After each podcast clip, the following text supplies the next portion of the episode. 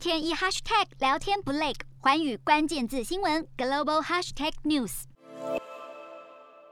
而受到欧米狂爆发的不确定性影响，世界经济论坛 （WEF） 表示，原定明年一月会在瑞士山区度假胜地达沃斯举办的年度会议，将会延期到二零二二年的夏天举办。WEF 表示，目前的疫情趋势使得举办全球性的实体会议是极度的困难。筹备工作以专家建议为指导，并与瑞士各级政府密切合作。尽管会议是有严格的健康规范，但是欧米狂的传播性以及对于旅行及流动性的影响，使得会议有推迟的必要性。洞悉全球走向，掌握世界脉动，无所不谈，深入分析。我是何荣。寰宇全世界全新升级二点零版，锁定每周三、周六晚间九点，寰宇新闻 MOD 五零一中加八五凯播二二二以及 YouTube 频道同步首播，晚间十点完整版就在寰宇全世界 YouTube 频道。